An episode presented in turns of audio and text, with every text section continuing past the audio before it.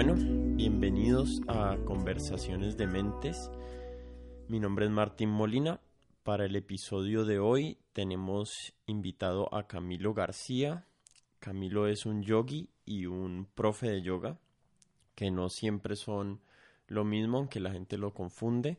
Hay profes de yoga que no son yogis y hay yogis que no necesariamente dan clases de yoga. Camilo eh, en este momento de su vida se dedica a viajar por el mundo dando talleres, inmersiones, eh, clases, participando de festivales y también dando clases en un centro de yoga en Cali que codirige, que se llama Yoga Vida. Con Camilo nos sentamos a hablar de el ayuno y de unas experiencias que tuvo con un personaje que se llama Víctor Trubiano, en las cuales hizo un retiro de, de no ingerir alimentos durante 11 días.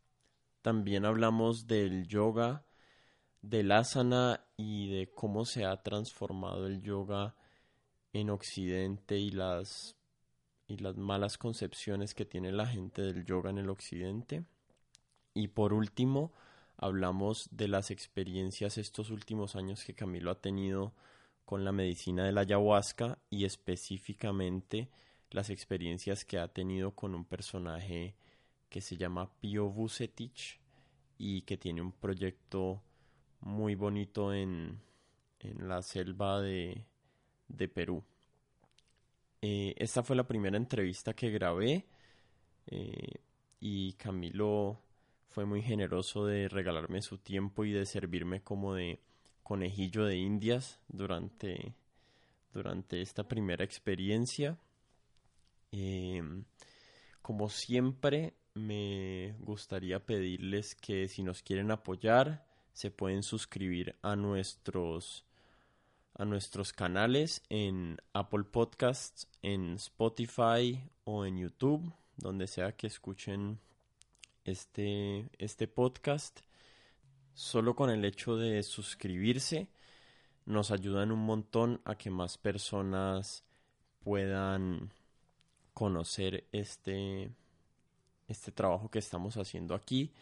Y si quieren ir más allá y compartirlo en sus redes sociales, en Facebook o en Instagram o en Twitter, eh, también lo pueden compartir con sus amigos y personas que ustedes crean que les puede interesar este contenido. Eh, por último, eh, nos pueden seguir en nuestras cuentas de redes sociales. Estamos en todas las cuentas en Twitter, Instagram y Facebook como arroba codementes. Y ahí nos pueden seguir y por ahí se pueden enterar de, de los capítulos y los episodios que vamos, que vamos estrenando. Bueno, sin darles más vueltas, los dejo con el episodio de Camilo García.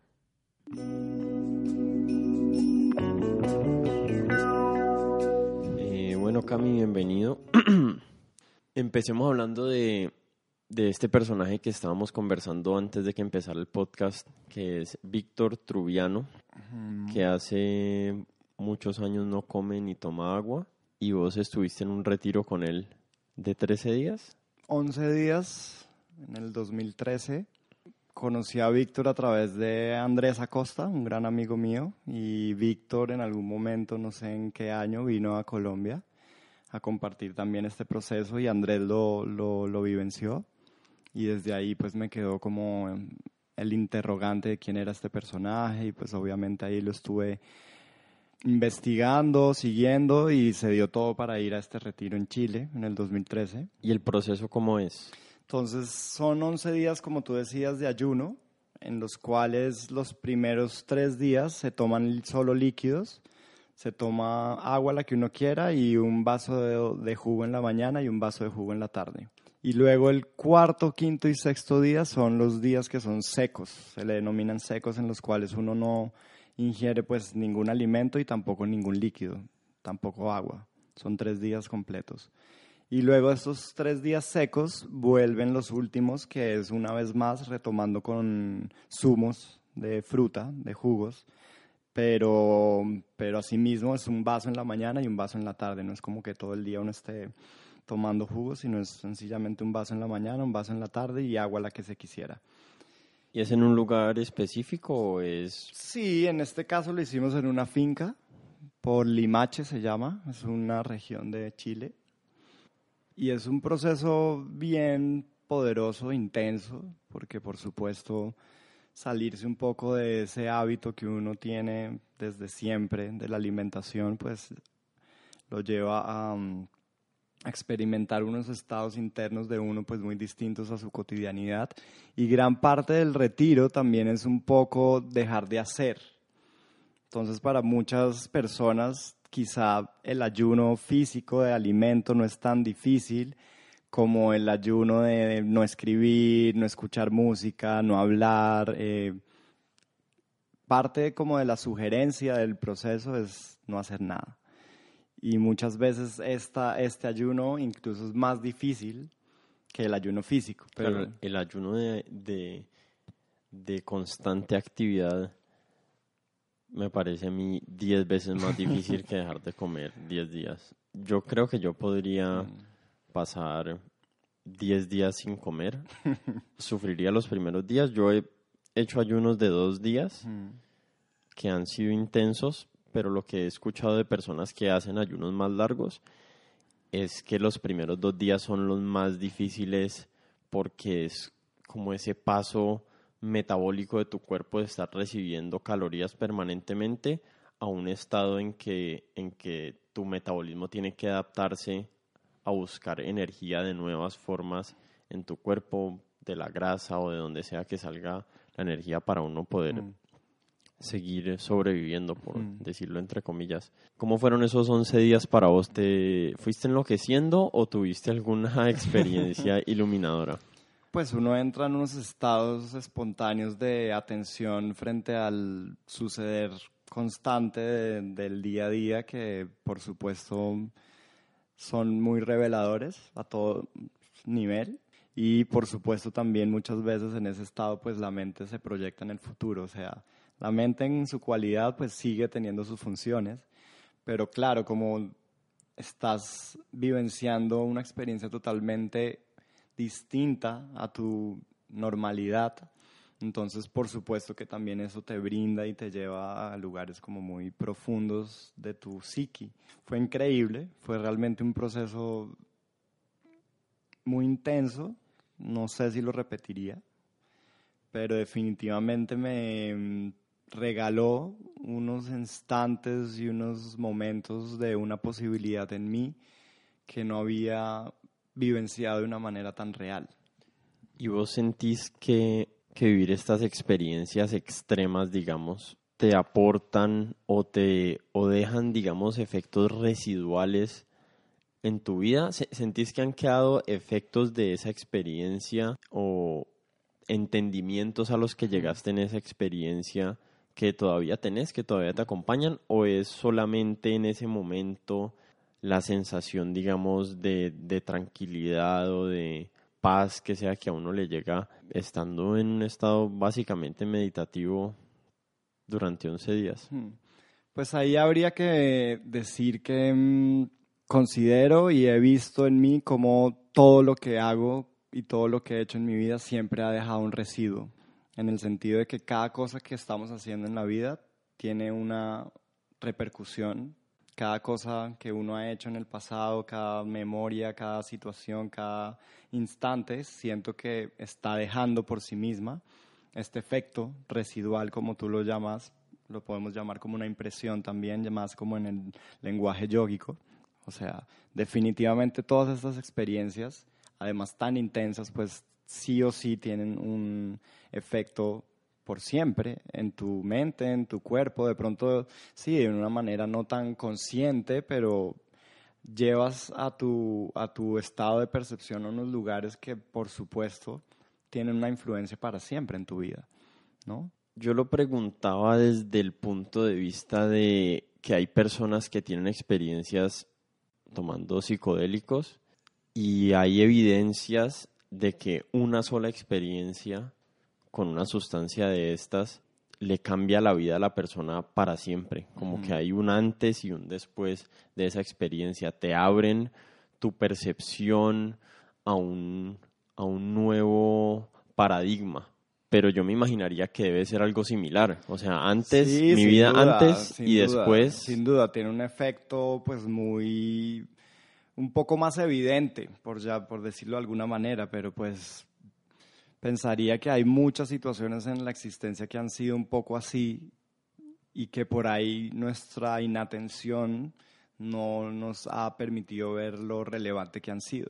Sí, yo estaba pensando como no, pues si yo me voy en un retiro de meditación de, de 10 días sin comer, ya se me va a arreglar mi vida. todas mis dudas y mis preguntas que tengo acerca de la existencia, todos mis miedos se van a desaparecer.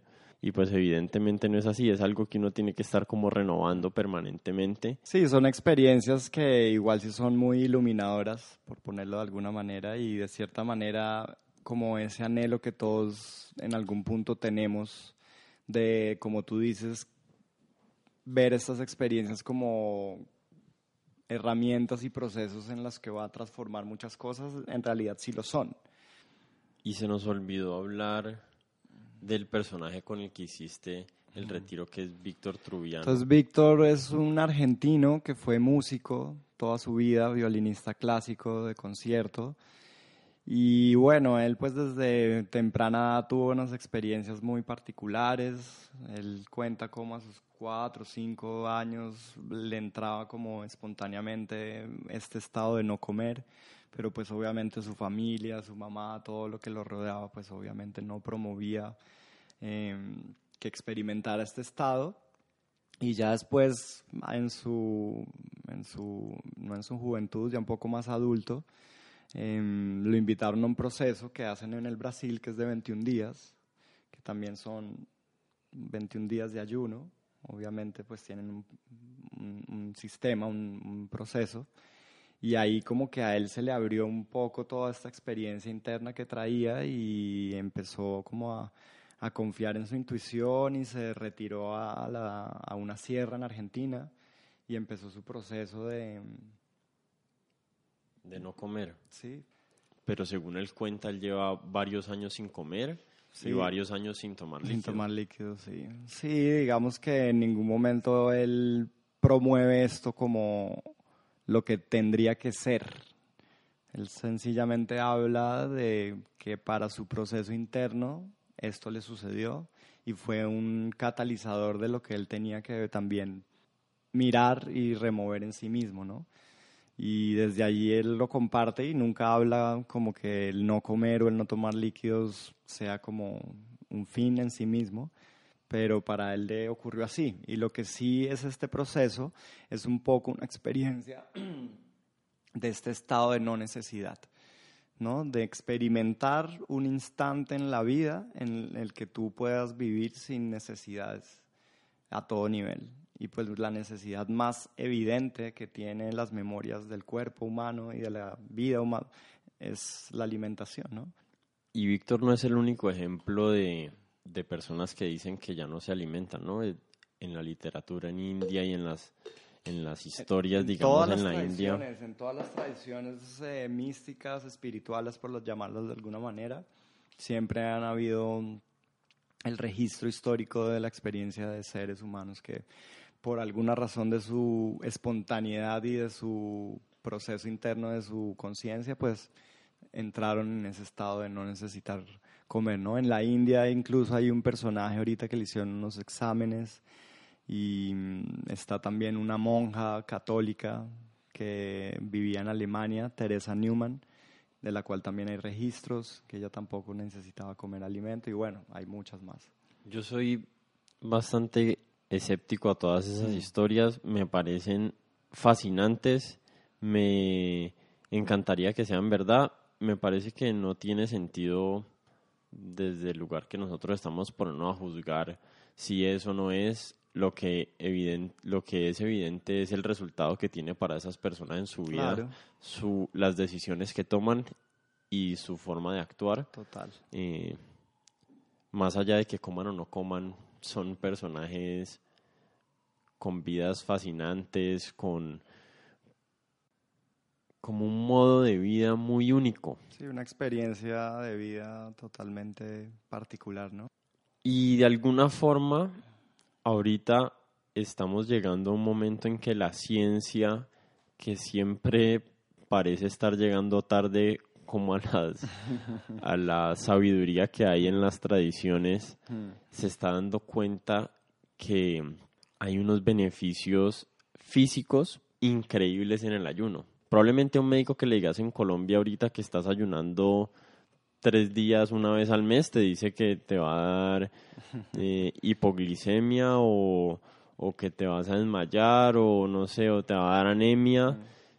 Y la verdad es que en Estados Unidos hay muchas universidades, muchos centros médicos que ahorita están tratando de entender por qué el ayuno es tan, beneficioso para el cuerpo, cómo el ayuno nos ayuda a combatir enfermedades, cómo vivíamos antes. Antes no teníamos acceso permanente a alimento. Todos los días no había nevera. Cuando éramos cazadores recolectores hace decenas de miles de años no había nevera y uno se tenía que levantar a conseguir la comida y hay veces podía pasar uno o dos días sin comer. Y el cuerpo y la evolución sabia como es, encontró en esos estados en que el metabolismo de las personas cambian en, durante el ayuno una oportunidad para desarrollar o activar procesos, digamos, de, de sanación en el cuerpo que antes para nosotros no eran evidentes. Y eso es un, tema solamente físico, ¿no? Porque pues a nivel mental y a nivel también de muchos otros patrones que uno tiene, pues salirse de esos hábitos, pues siempre son reveladores, ¿no? Normal, si uno está en un lugar por muchos años y de repente va a una montaña o al mar, pues obviamente el hecho de haberse salido de tus hábitos y de tus rutinas, pues te da como una visión distinta de lo que estás viviendo y de eso se tratan estos procesos finalmente, ¿no? Más allá de todos estos eh, beneficios también a, a, niveles pues físicos, mentales, pero es como ese momento de sencillamente detenerse, salirse del hábito, salirse de la rutina y desde ahí percibir precisamente pues tu vida, tu mente, tu conciencia. Uno metido en estas, en estas tecnologías, en estas redes sociales, como que han capturado nuestra atención, ¿no? Sí, es fuerte. hemos perdido también la capacidad de disfrutar cosas súper sencillas que antes nos producían un montón de placer, como la lectura, em, como un tipo de satisfacción más a largo plazo, ¿no? Que no es tan inmediato. ¿Vos cómo ves eso? ¿Vos ves vos a vos te toca regularte, decir, no, ahorita no me voy a meter a Facebook, sino que voy a ponerme a leer, o es natural que preferís sentarte a leer el libro que ponerte a ver las redes sociales? Creo que en grandes medidas es natural, pero también es gracias a las decisiones que he venido cultivando en mi vida, pero definitivamente siento también como estas fuerzas de las redes y de todo este tipo de cosas son como tan influyentes y también las percibo en mí, o sea, también a veces días o quizá en algunos momentos siento como este deseo. Sí, como el deseo, pero que se vuelve como una... Una ansiedad o qué. Sí, pero como un tic nervioso, por llamarlo de alguna manera, en el que de repente un instante de silencio y está el celular y ves Instagram y ayer puse una foto y entonces como por alguna razón me manda mi mente directo a, mirar eso para ver quién le puso, quién no, si alguien, o sea, obviamente sí percibo cómo estas fuerzas de lo que mueven estas redes son tan fuertes que son a un nivel pues muy positivas también porque generan un enlace mundial y generan un encuentro a nivel, a muchos niveles con tantas personas, pero también cómo se empieza a volver como este, eso, como este tic nervioso de cierta manera de las personas y hasta en mí lo veo de reacciones inmediatas y no reacciones conscientes. Yo no las veo de manera tan, o no sé vos cómo las veas, pero yo, yo las veo mucho más diabólicas porque no creo que su misión real sea el de conectar a las personas como es el lema de, de Facebook, que creo que el lema de Facebook es conectando el mundo o no sé qué sea. Claro. Entonces, entre más tiempo pasan las personas en su plataforma, más plata pueden generar ellos a partir de la publicidad, que te están generando. Entonces, todos los incentivos en estas plataformas están totalmente alineados hacia las personas que pagan por la publicidad y no hacia los usuarios que las estamos usando para conectarnos con una tía en Holanda o lo que sea. Puede que sí, puede que no, y pues ahí es entrar en unos temas ya demasiado como humanos en el sentido de que siempre han estado de una u otra manera los intereses, pero es como la, digamos, la analogía con un cuchillo, ¿no? Tú puedes usar el cuchillo para cortar una fruta y darle a tu familia, o puedes usar el cuchillo para ir con tu rabia y, y matar a alguien. Entonces, pues son elementos que sencillamente la vida moderna está ofreciendo que su propósito más allá, cual sea, pues entrar ahí es como siempre hay intereses en la vida. Pero tú también lo puedes usar como medio para de verdad así conectarte con esa tía que no veías y de repente sentiste una emoción y un recuerdo y la escribiste y esa tía ese día tuvo una experiencia y un recuerdo y le alegraste el día y empezó y tú le pusiste un mensaje en la que le hizo reflexionar de que estaba, o sea, sí si hay un medio de usar las cosas siempre en la que puede ser positivo. Pero ahí pues venimos entonces como a recapitular un poco lo que hemos venido hablando, la necesidad de esos momentos de no necesidad o de por lo menos alejarnos un poco de nuestros hábitos, de nuestras rutinas para tener una percepción más clara de cómo esas cosas están siendo positivas, útiles, o cómo están siendo negativas, inútiles, y estamos llenando unos vacíos a través de eso, que evidentemente van a terminar en adicción a ellas, y por supuesto una adicción nunca va a ser sana. No esperemos que estas plataformas cambien, no esperemos que el mundo alrededor nuestro cambie, sino cómo es que nosotros vamos a cambiar y cuáles son estas, estas tradiciones de las que vos has estado hablando mm. que nos pueden dar las herramientas mm. para transformar nuestra interacción no solo con la tecnología, que ahorita es una gran parte de nuestra, sociedad, sino también todas nuestras relaciones, nuestro trabajo. Vos sos profe de yoga, mm. contanos un poquito cómo la práctica del yoga nos puede ayudar en este aspecto de la vida. Claro. Sí, es un tema muy, muy claro el, el hecho de que el único cambio real es cómo nosotros nos aproximamos a todas estas nuevas experiencias externas, ¿no? Y lo que tú dices de, de, todos estos intereses, pues igual siempre han existido.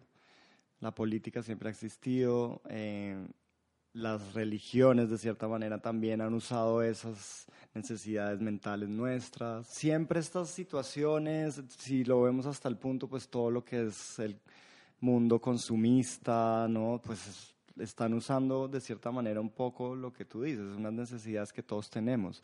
Pero también a través de la historia siempre hemos visto cómo hay estos seres que revelan y manifiestan una posibilidad de libertad frente a esto. Entonces, pues, hablando del yoga, precisamente, pues es esta práctica que de cierta manera nos ayuda a encontrar la libertad en nosotros mismos. Y entonces para eso se desarrollan y se han venido desarrollando todas estas técnicas que, como tú decías, en el yoga, pues la más conocida y la que más ha llegado al occidente es como la práctica de posturas, que igual es una práctica increíble porque si la haces desde un lugar adecuado, pues obviamente empiezas a refinar esta capacidad de estar atento desde tu cuerpo, pero hacia lo más profundo de ahí, que es tu mente y que es más allá de tu mente tu inteligencia y bueno, más allá de tu inteligencia esto a lo que le llamamos conciencia. ¿no? Entonces estas prácticas lo que hacen es una vez más, retomando un poco y hilvanando todo lo que hemos dicho, es un instante de cambio frente a nuestros hábitos, frente a nuestras rutinas, para poder mirarnos, para poder sentirnos, para poder también contemplar la vida, la naturaleza, desde un momento de libertad. Por lo menos desde un momento en el que puedes ser testigo de estas fuerzas que te, llaman, te llevan a reaccionar de una manera, a pensar de una manera, a moverte de una manera y poder entrar en un estado tal interno en el que puedas reaccionar un poco más libre. Y claro que ese estado empieza pues a revelarte por sí mismo qué te hace bien, porque es que ¿quién más que tú para saber qué es lo que te va a hacer bien?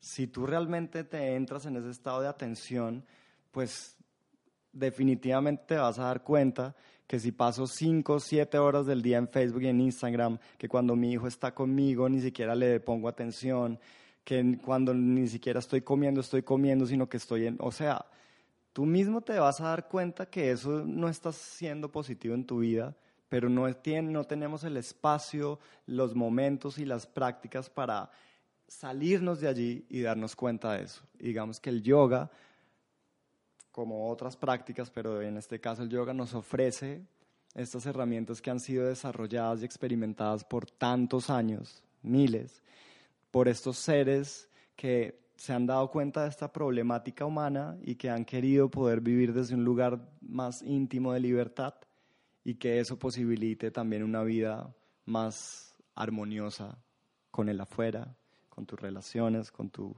sociedad. El yoga no tiene nada que ver con una cuestión física en ese sentido de desarrollar tu cuerpo físico. Y si lo vemos de, en esa modo occidental, sería más bien la capacidad de desarrollar una libertad de tu mente, ¿no? una libertad interna en tu mente. ¿Y qué es lo que el yoga propone? Que esa libertad, y no solo el yoga, vuelvo a repetir, muchas otras prácticas y experiencias de las tradiciones, que es esa libertad, es o dónde empiezas a encontrar esa libertad, es en el momento en el que te alejas de tus hábitos y de tus reacciones para mirarlas con más claridad y poderlas definir y poderlas encauzar con más conciencia y con más precisión y definitivamente pues con una intención más clara. Un yogi no es solamente un especialista en posturas de yoga. Un yogi es una persona que de una forma integral ha trabajado en su vida, en sus miedos, en sus defectos, en sus virtudes, para ser un mejor ser humano, compartir mejor la persona que es con otras personas, interactuar de una forma más sana con su entorno. Pero aquí viene otra pregunta, mm. aquí viene otra pregunta no tan amable. El yoga tiene el potencial de volvernos mejor persona, de mejorar nuestras vidas, de hacernos más compasivos. ¿Sí? ¿O ¿Estarías de acuerdo con eso que yo estoy diciendo? ¿O, un poquito distinto? Pues yo creo que la vida en sí misma es el potencial para ello. Creo que todos estamos de una u otra manera viviendo hacia ese potencial. Entonces, viéndolo de esa manera, estas prácticas lo que hacen es estimular y promover ese potencial intrínseco que todos tenemos, de cierta manera. voy a cambiar la pregunta. Entonces, la, el yoga es una herramienta que se puede usar para desarrollar ese potencial que tenemos como seres humanos. Sí. ¿Sí? Eh, se me acaba de meter en la mente además la, la metáfora o analogía que usaste ahorita acerca del cuchillo y la pregunta va un poquito por ese lado el yoga puede funcionar de esa forma como ese cuchillo que estábamos hablando. O sea, puede ser una herramienta para hacerle bien a una persona, pero también tiene la herramienta para desarrollar en una persona que no tiene buenas intenciones habilidades que le permitan abusar de los demás y abusar de su entorno.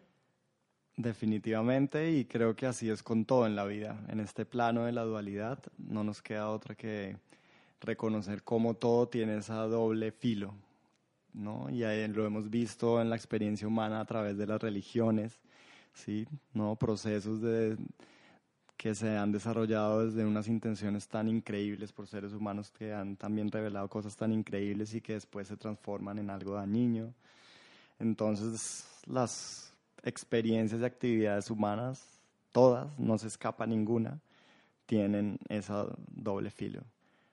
La fragilidad de estas prácticas es que igual requieren una disciplina y requieren una dedicación que definitivamente igual si abren a un entendimiento de ti, de lo demás.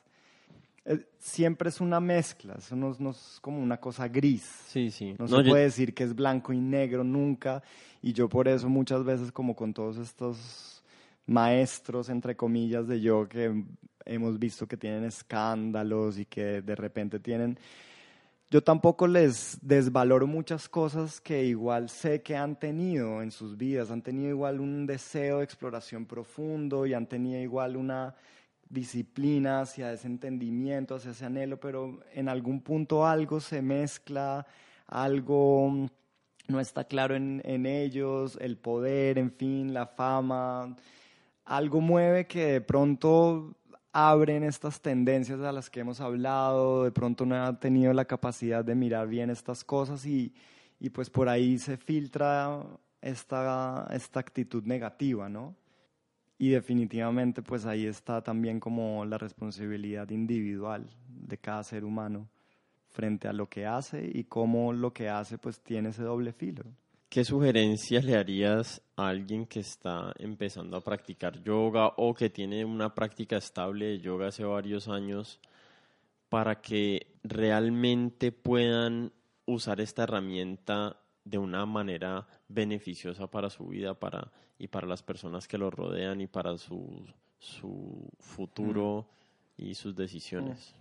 Yo diría como primero, ante todo y siempre, la sinceridad de cómo estás aproximándote a la práctica y de reconocer siempre que no somos más que constantes estudiantes del espíritu, por llamarlo de alguna manera, o del ser, de la mente, de cómo lo quieras ver, y que desde ese lugar hay que tener cuidado en cómo empezamos a incorporar estas herramientas a nuestra vida y de ponerlas en un lugar adecuado y no mitificarlas al punto en el que vuelven a ser como jaulas de fanatismos o conceptos de división, sino más bien inspiraciones, principios que nos ayuden a una indagación cada vez más real de nosotros mismos. Entonces creo que la base de todo esto es la sinceridad. Hay un, hay un fenómeno que le decimos ego espiritual. No sé, no sé si has escuchado ese término, pero, pero parece que es el peor de todos los egos. Parece que las personas que sufren de ego espiritual están son los más insoportables de todos los egoístas. Han hecho cuatro meditaciones y ido a cinco clases de yoga y ya no, no entienden cómo el resto de los seres humanos siguen viviendo como simios y, y, ya están totalmente conectados con la fuente. Y no solo le pasa a los principiantes, pero también le pasa a personas que uno ve con prácticas de muchos años y de alguna forma sus actitudes, o al menos yo las he percibido de esa forma, continúan siendo pedantes. Mm impositivos, no, no humildes, sino como, no, yo ya estoy en este pedestal hmm. y entonces todos ustedes que están por aquí debajo, escúchenme que les voy a tirar la verdad. Sí, eso es un síntoma muy claro de cómo la práctica no ha dado su fruto y cómo ese potencial del que hablamos, que no es solo de la práctica, sino del potencial humano, está todavía en su proceso de fermentación o de maduración, ¿no? Entonces sí, creo que es una, una, cuestión como que no tiene una verdad de decir, haz esto para tener, porque es que si no, pues ya no habría pasado lo que tantas veces ha pasado. Pero creo que básicamente es tener un, un lugar de mucha sinceridad con uno mismo para darse cuenta de las reacciones que estas prácticas empiezan a tener en nosotros y de estar muy atentos a lo que tú dices, a cómo quizá a veces estas prácticas nos pueden empezar a llevar otra vez al mismo lugar del que veníamos y hasta acrecentado. Entonces, sinceridad y cómo poner las cosas no desde un lugar mm, mitificado, por llamarlo de alguna manera, sino aterrizarlas a también nuestra vida, la manera en que nosotros estamos viviendo y no empezar a considerarnos eso, seres de, sí, del planeta no sé cuántos, o de sencillamente desde una humanidad sincera poder compartir esas, esas herramientas desde un lugar honesto y por supuesto eso va a empezar a tener una influencia en lo que está alrededor tuyo, pero siempre desde ese lugar como de honestidad, ¿no? Y, y eso mismo creo que lo irá llevando a uno al lugar que uno lo tenga que llevar, ¿no? Voy a desviar la conversación un poquito para hablar de un último tema que me parece súper interesante que discutamos aquí, que es el tema de los alucinógenos el uso de plantas como la ayahuasca para la exploración interna, para conocernos a nosotros mismos como herramienta de sanación. Eh, contanos un poquito tu experiencia con la ayahuasca, dónde la conociste, con quién y si estás adicto, si eres un, drogadicto de ayahuasca ahorita o... No, eso no, creo que no, no pasa. Em, siendo colombiano siempre he creído que de una u otra manera hemos tenido estas influencias ancestrales indígenas de alguna u otra manera en nuestro colectivo. Obviamente sabemos lo diezmado que han estado, la cantidad de prejuicio que hemos tenido frente a ello también por venir de toda nuestra historia colonizadora. Em, pero pues siempre desde pequeño de alguna u otra manera estuvo esto presente y hace precisamente también fue justo cuando yo empecé con la práctica del yoga hace 11 años.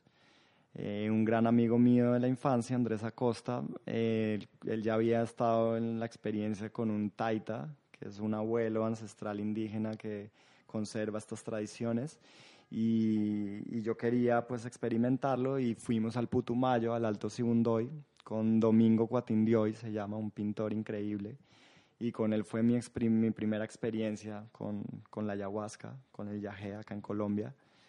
Y definitivamente, como tú hablabas al principio de estas experiencias de antes y después, pues esta es una de ellas, indiscutiblemente.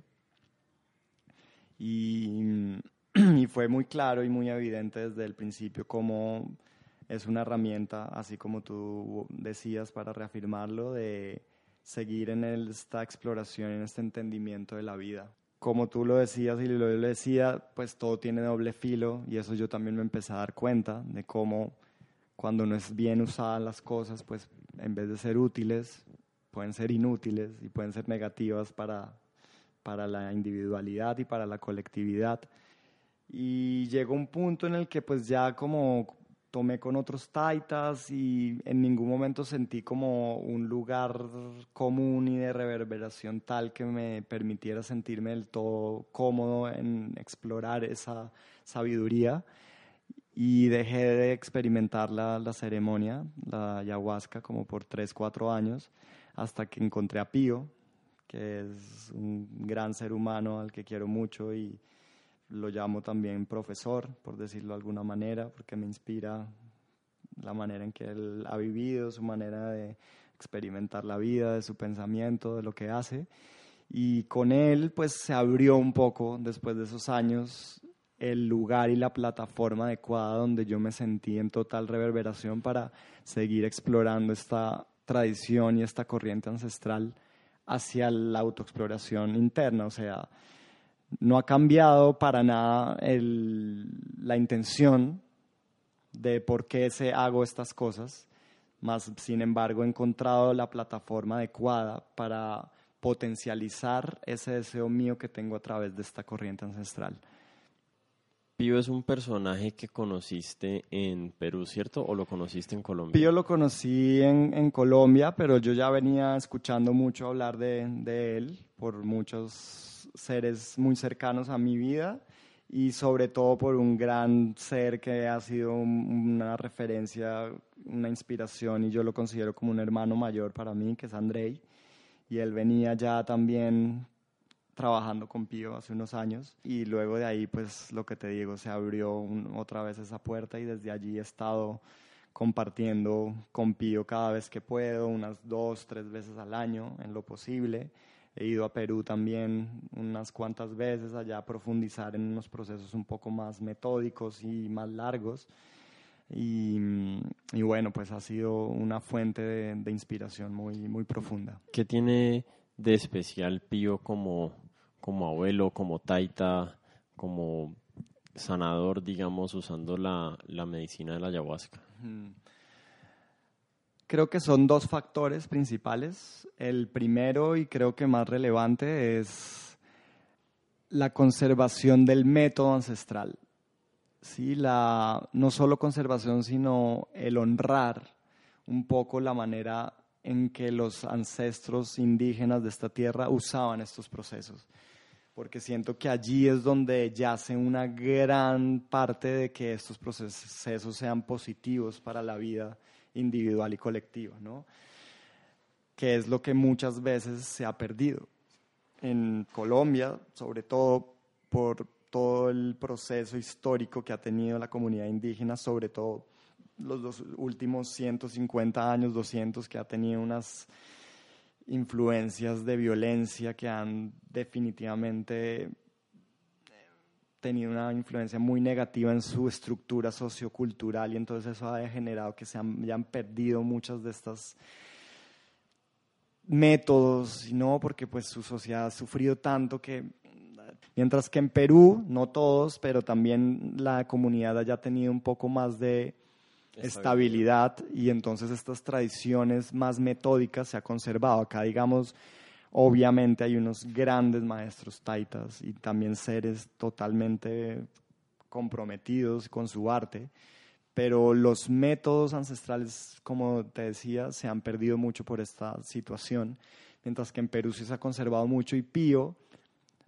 ha sido para mí como esa persona en el que encuentro toda esta sostén, esta plataforma con más claridad. Y entonces, ¿qué es lo que hacen que, esto, que estos procesos, cuando tengan este método, pues tienen un resultado obviamente mucho más beneficioso? Y el segundo factor que lo encuentro fascinante y también, digamos, distinto y a la vez muy reverberante conmigo, es que Pío también ha tenido un poco su experiencia occidental, porque él fue psicólogo, estudió psicología, fue psicoterapeuta. Entonces, de cierta manera, tiene la capacidad de traducir este conocimiento ancestral a nuestras mentes y a nuestras percepciones desde un lugar pues de mucha más cercanía. Es un puente, digamos, entre, entre este mundo claro, antiguo. que antiguan eh, estas cosas que suceden en esta, en esta, desde, en esta corriente ancestral, por decirlo de alguna manera, y también esta capacidad de traducirlo y de este puente hacia nuestra percepción, hacia nuestras maneras, digamos, más racionales, ¿no? Y pues, por supuesto, toda esta capacidad psicológica que también desarrolló en su vida. Entonces, creo que estos son como los dos factores dentro de muchos otros pero que siento que son los más relevantes a nivel de por qué hace distinto el proceso de la toma de ayahuasca con pío a, la toma con otros, con otros taitas, ¿no? Hay muchas personas que dirían que el yagé o la ayahuasca es una droga. Hmm. En mi opinión, obviamente los dos estamos de acuerdo en, hmm. que, en que para mí la ayahuasca los hongos, la psilocibina, el LSD, para mí todas estas sustancias son herramientas que se nos han hecho disponibles, algunas muy recientemente, otras con las que hemos convivido miles de años. Incluso esta semana estuve leyendo un artículo de la preparación más antigua de ayahuasca que han encontrado. Estaba en una en un totumito disecado, no sé dónde lo encontraron, pero hicieron una excavación y lo abrieron y había ayahuasca ahí y eso data como, voy a mentir, pero mil años antes de Cristo, no sé cuándo, o hace mil años, tal vez era hace mil años, no, no mil años antes de Cristo, pero bueno, hace, hace mil años al menos esas comunidades tienen contacto con estas, con estas sustancias. Definitivamente mucho más atrás de ellos. Sí, yo también creo que muchísimo más. ¿Cómo ves vos el futuro de estas medicinas en nuestro entorno mm. sociocultural occidental y nuestra percepción actual negativa acerca de, de, lo que, de cualquier sustancia que sea alterante de nuestro estado de conciencia, excluidos obviamente el café, el alcohol y el cigarrillo que aparentemente lo venden en tienditas donde sea, pero, pero que, también son, igual que también, son alterantes de estados de conciencia. Pues eso, eso nos revela sencillamente un estado de, de percepción de nuestra humanidad colectiva en el que dividimos casi que aleatoriamente por ciertas decisiones políticas y empezamos a definir qué sí y qué no. Lo que de cierta manera ha empezado a pasar y es cuando empezamos a descubrir el recurso tan increíble que existe en estos procesos. Y a medida en que la humanidad y que la gente empiece a darse cuenta del recurso y de la capacidad que tienen estas maneras ancestrales para ayudarnos en nuestras problemáticas modernas, pues creo que eso progresivamente va a ir cambiando un poco este prejuicio que tenemos. Pero creo que ya están también los grandes científicos y los grandes médicos que de verdad están con un deseo sincero de ayudar a la humanidad a empezar a darse cuenta y a empezar a experimentar y a empezar también a poner a, estas, em, a estos procesos ancestrales de estas medicinas ya desde un lugar, desde un canon muy distinto a nuestro prejuicio y a nuestra errónea idea de que esto primitivo está mal y que eso primitivo, porque pues de primitivo no tiene nada así. Son modelos que definitivamente tienen unos resultados mucho más benéficos a muchos de las enfermedades y de las condiciones modernas, ¿no? Entonces siento que eso es un proceso gradual.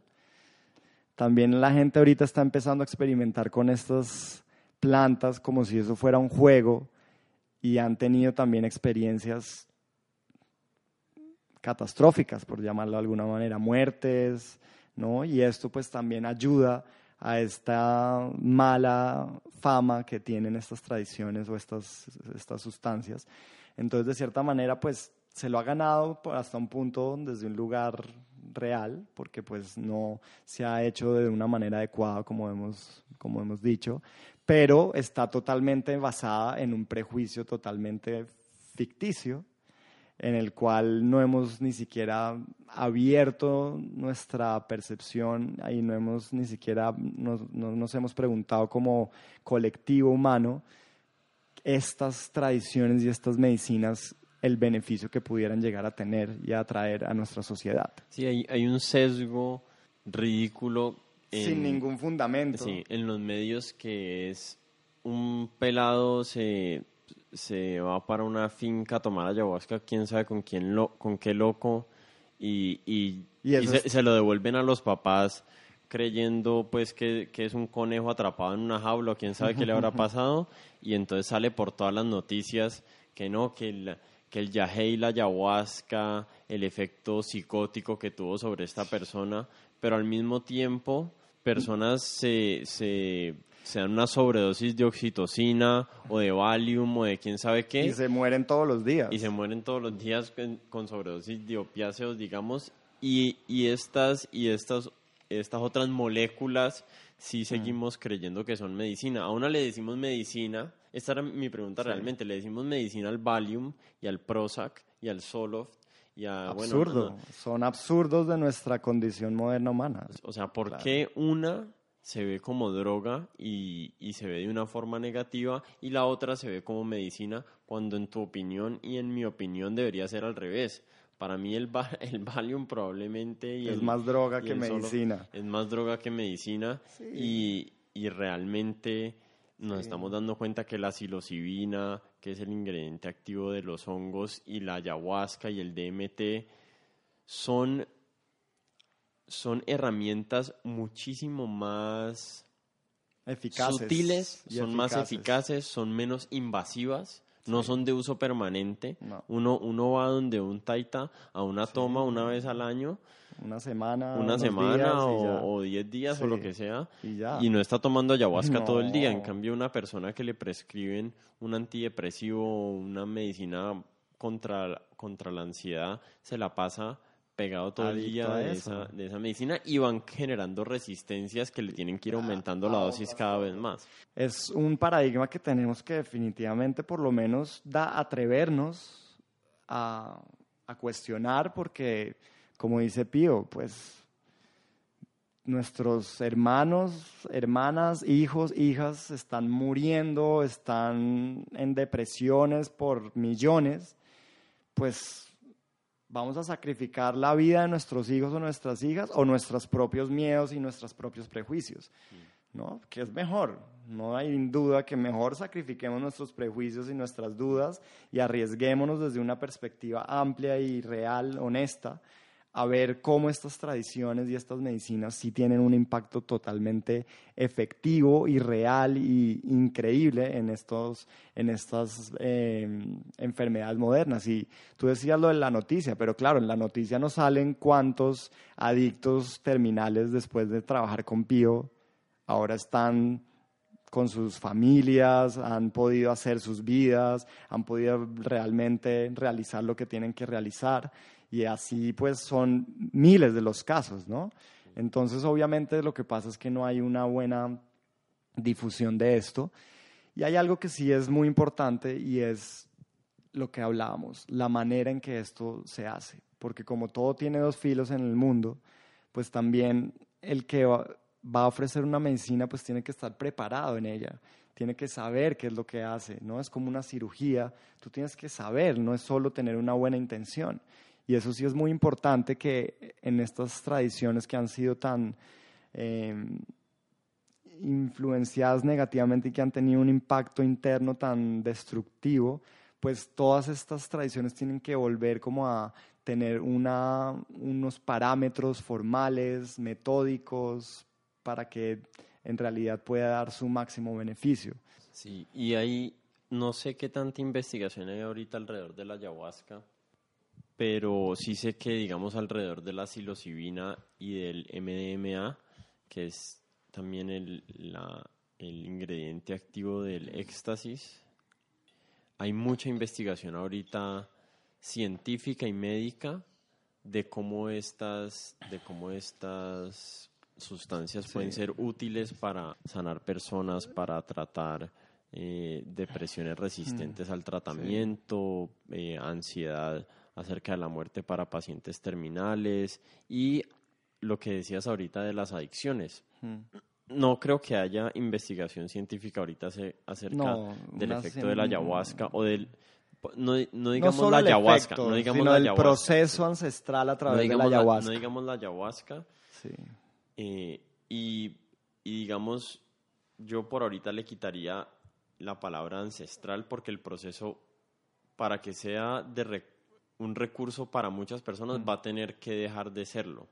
O sea, no, no podemos traducir. pero es que ancestral no me refiero a que es que nos tenemos que poner plumas. No, no, yo sé, yo sé, yo sé, solo, solo que no pueden ser todos taitas del Amazonas los que estén dando la medicina, porque es que hay personas en Rusia, en Japón. Claro, pero, pero si va a ser alguien de Rusia, pues tendrá que estudiar con alguien que sepa y que haya tenido un entrenamiento adecuado y estos entrenamientos adecuados definitivamente van a estar dados, si se quiere ver de una manera realmente positiva, por estas tradiciones, a eso me refiero, que llevan miles de años experimentando con ellas. No digo, en algún momento, en algún momento va a tener que dejar de ser tradicional y va a tener que volverse un método. Este es, el método con el cual y, es, y es que, digamos, a eso me refiero como con ancestral. Quizás la palabra es la que no tenemos muy clara, ¿sí? No, no, no es una cuestión de, lo que te digo, de antiguo, de que es que como antes, entonces con plumas, no. Ahorita lo hacemos en una casa con techo normal, Pío no se pone ningún collar, no sé, o sea, pero es el método de la práctica, es la manera que los abuelos han desarrollado para que ese proceso sea útil. Entonces son detalles externos, pero también muchos detalles internos que es ya la preparación precisamente del que está dando esa medicina. Detalles externos como que nunca se da una sola vez, detalles externos como que nunca se le da a alguien ayahuasca sin haberse entrevistado con el con el chamán, por llamarlo de alguna manera. Nunca al otro día se deja a la persona irse sin otra vez hablar con el chamán y más o menos contar y tratar de mirar qué es lo que se movió. ¿sí? Nunca hay unas dietas específicas antes y después, durante sobre todo, obviamente. Entonces son estas eh, técnicas, por llamarlo de alguna manera, métodos ancestrales que se han desarrollado para que el proceso sea efectivo. Y eso a nivel evidente para nosotros, pero a niveles ya mucho más sutiles es la preparación propia del chamán o del médico que está dando esto, que está moviendo una cantidad de cosas que nosotros, por no tener la experiencia y el haber estado inmersos en estos estados, pues no sabemos, pero que estas personas precisamente porque están lidiando con esto, pues tienen que saber.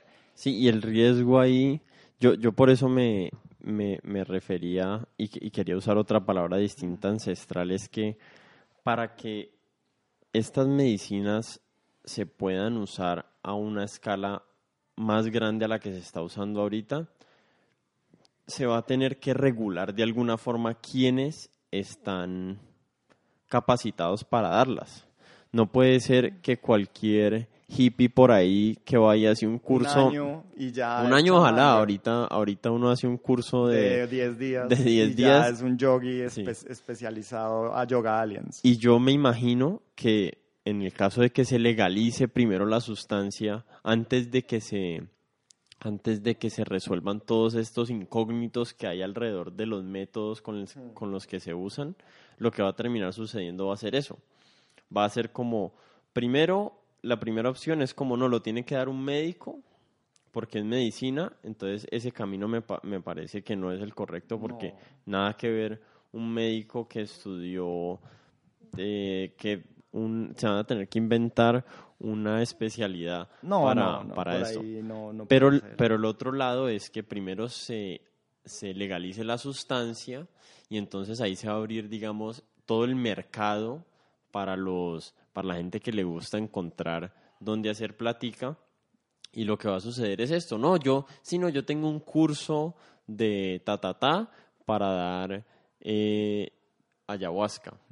Cuando tradicionalmente, ¿cuánto es el tiempo de preparación de, de, una persona en la tradición indígena para volverse un taita? Son 12 años mínimo. 12 años, entonces. Si no son más. Al menos para un psiquiatra, digamos, un psiquiatra para poder prescribir, me imagino. ¿Cinco años? ¿Cuánto Cinco años medicina y después la especialización de psiquiatría, otros tres o dos. Yo no sé, no sé realmente cómo funciona eso, pero digamos que por bajito son ocho años de de estudio. De estudio antes de uno poder decir que es un psiquiatra.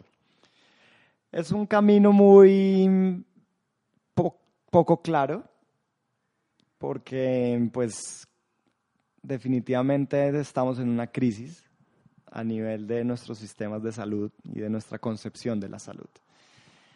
Entonces no se ve claro cómo ni cómo va a ser, pero por lo menos está empezando a ver estas conversaciones, por lo menos está empezando a ver estas experiencias como la mía, por lo menos está empezando a ver la experiencia de muchas personas al trabajo como con Pío, y no solo con él, hay muchos otros grandes chamanes en Perú, en Colombia también, aunque se ha perdido un poco el método, lo están empezando a recuperar, están empezando a darse cuenta de también cómo lo tienen que traducir ¿no? a nuestra vida moderna occidental. Entonces es un poco confuso, no se sabe muy bien, pero creo que lo primordial es empezar a abrir este paradigma y a darnos cuenta del gran recurso ancestral que hay en ello y ojalá que eventualmente también el recurso ya de a nivel de medicina y estatal pueda promover unos estudios más serios en los que se puedan hacer este tipo de experimentos, pero con la gente adecuada, ¿no? Para darle también un canon ya no solo desde la experiencia subjetiva, sino como tú dices, desde una objetivización de un proceso en el que se puede medir, ¿no? Y Pío siempre dice, él agarrara 60 adictos, 30 los dejara con su mismo proceso de pastillas, psiquiatras, y a otros 30 que trajeran los mejores chamanes del Perú y les dieran un mes a cada grupo a ver qué pasaba. Y que hicieran un estudio científico del resultado que van a pasar ahí en ese, en ese, en ese grupo, ¿no? Y definitivamente Pío no tiene duda porque en su experiencia él mismo lleva años lidiando con adictos, pues van a darse cuenta la increíble capacidad que tiene, no es la ayahuasca, es el modelo ancestral de cómo usar la ayahuasca en un proceso de interiorización básicamente que lleva a la sanación. Sí, y la, y la adicción es uno de los de los de las enfermedades más complejas que hay de tratar, ¿no? Porque todavía todavía estamos como en la en la época oscura de, de, entender cómo funcionan las adicciones y por qué las personas son adictas y dónde nacen. Pero bueno, Cami, gracias por recibirme aquí en tu casa. Mm. Gracias por conversar de todos estos temas, de contarnos de tu vida y de mm. tus y de tus ideas. Ojalá a alguien le sirva algo de lo que estuvimos conversando hoy aquí. Seguramente. ¿Dónde, dónde la gente te puede buscar en internet mm. o dónde puedes saber más de vos? ¿Dónde mm. pueden ir a tus clases? Contarle un poquito ahí a las personas. Eh, pues antes de eso, un gusto también. Gracias por la iniciativa, Martín.